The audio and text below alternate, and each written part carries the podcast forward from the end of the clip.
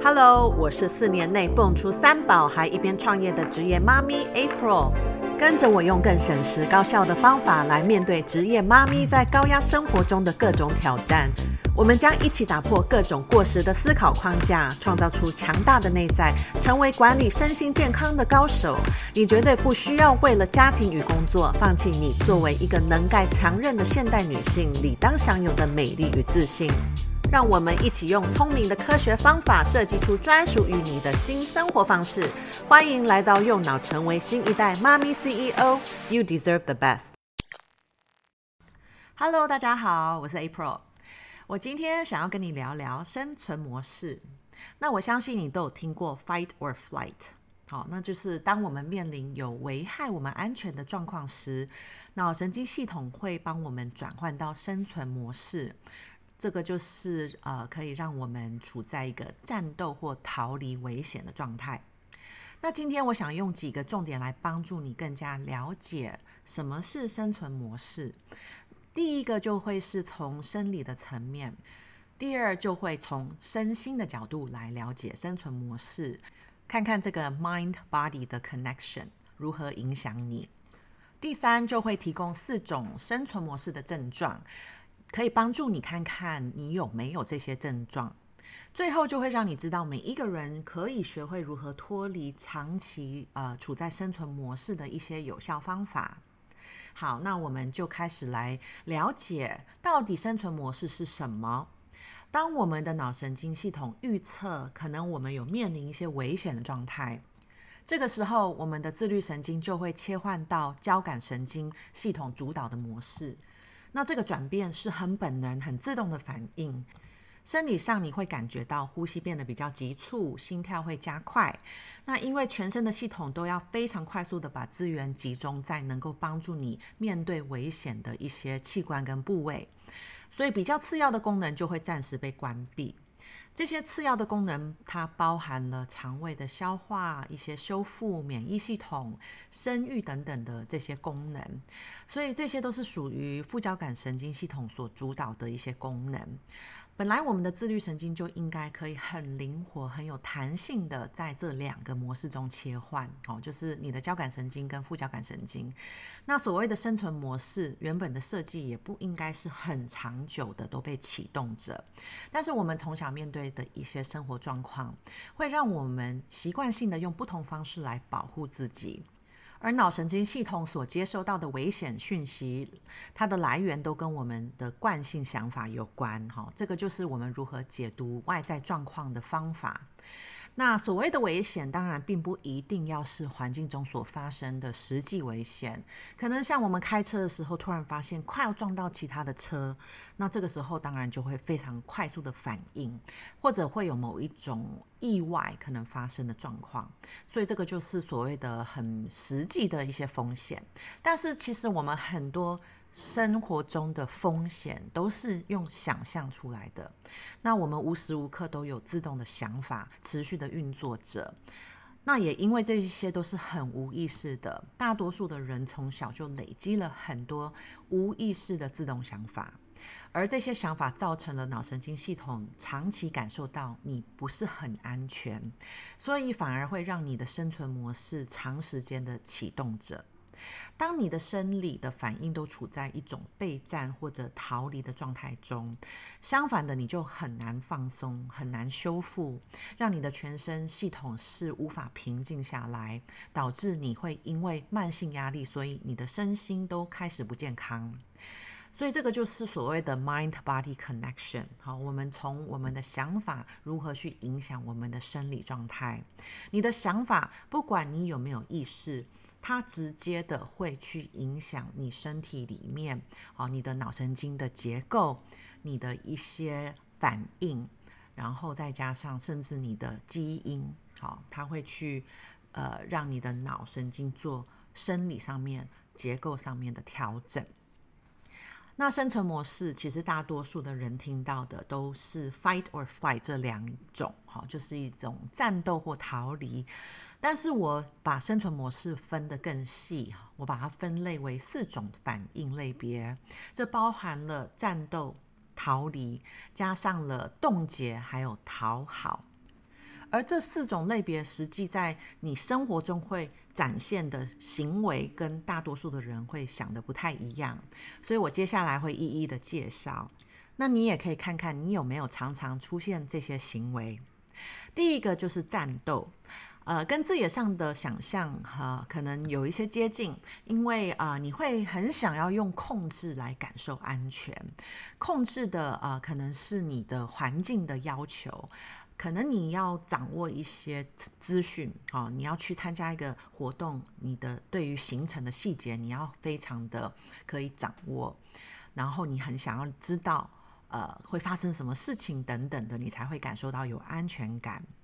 那也有可能不是对外的控制，而是专注在自己的生活的控制。可能你会想要控制自己的饮食、你的身形。那对于自己的时间，你也有很明确的掌握度。那你透过这些掌握，好，不管是对外或对内，好，这样子的，呃，可以给予自己更多安全感。那控制的程度，当然，只要它造成你内心有很多的焦虑，其实就是过度的控制了。因为你期望要控制的很多的外在的东西，其实你根本没有办法真正掌握。哦，说实在的，我们其实没有办法控制这些东西。所以，当你期望你可以控制，你期望透过控制来感受安全感，你就会常常处在一种很无奈、很生气、无法平衡的状态。那战斗当然也有可能比较容易在关系中，呃，起冲突的一些行为反应，可能你会在意对或错，哦，太在意对或错，然后就这样会跟人家争辩，然后也因为需要掌握生活来感觉更加安全，所以你就很容易面对一些突发状况，你很难平静的思考后再反应，反而会比较习惯本能性的很冲动就反应。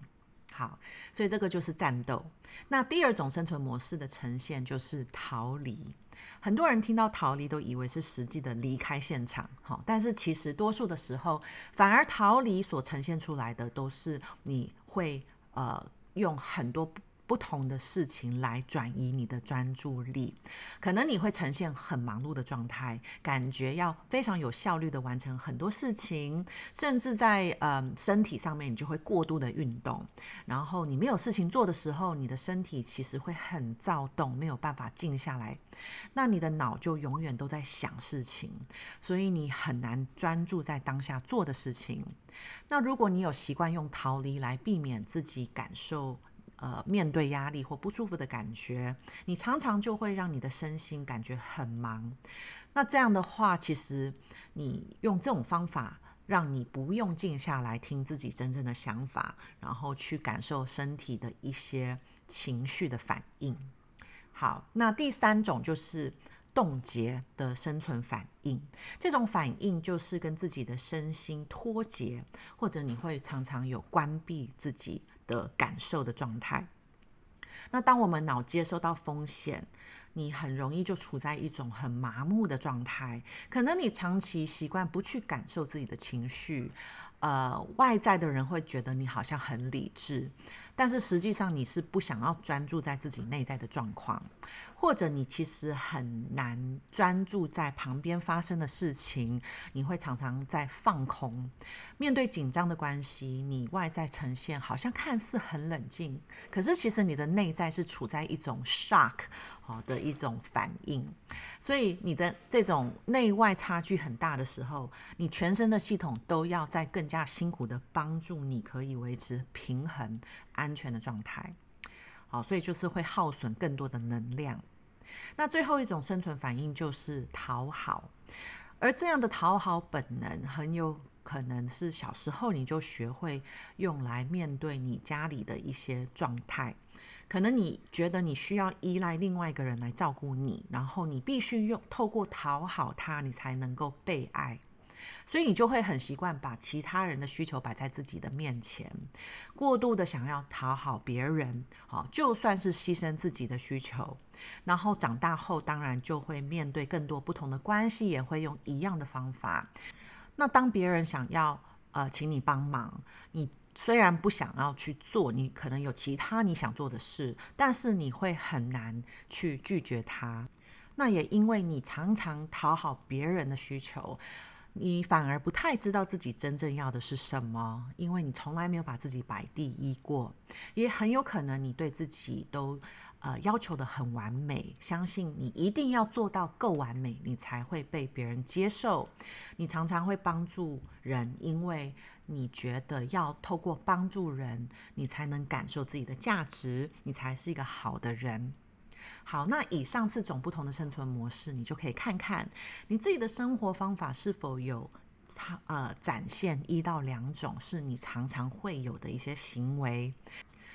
呃，不同的反应有可能在不同的状况会出现。好，像是我就有发现，面对一些关系的冲突，我就比较容易用冻结来来处理。好，所以呃，你可以去观察你的生活当中，什么时候你比较比较容易出现战斗，什么时候你可能会用一种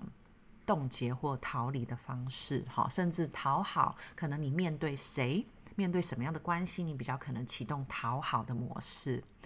那看懂自己的生存反应如何呈现在你的生活、你的行为表现上，这个很重要的原因，就是因为它可以帮助你更加的有意识。原来你现在正在处在生存模式，因为很多人其实不知道自己是有面对压力的。你的脑神经系统启动了这个生存模式，它一定是因为要。呃，他感受到了你已经面临了过度的压力，你有很多的风险。那这些风险的主要来源通常跟你在运作的想法有关。但是大多数的人其实很难一开始就有办法觉察自己的自动想法。但如果你观察自己的行为，啊，你就可以比较看懂。你跑出这些行为，就代表你的压力警告灯亮起了。如果你才刚开始学习如何觉察、如何自觉自己的一些内在状态，你透过你自己的行为，比较容易让你发现你是否处在有压力的状态下。当你看懂自己的生存模式如何展现，你就可以运用一些工具来帮助你回到一种平静修复的模式。在我的十周课程中，我也会教导我每一位学员要懂得观察自己的压力模式。每一个人都一定会有惯性的行为，当这些行为出现的时候，你必须很刻意的打断你的惯性。这些惯性都是你长期运用的反应模式，所以你的脑神经连接中，它已经建立了一个非常强的循环网络。所以初期你必须要很刻意的打断这个循环，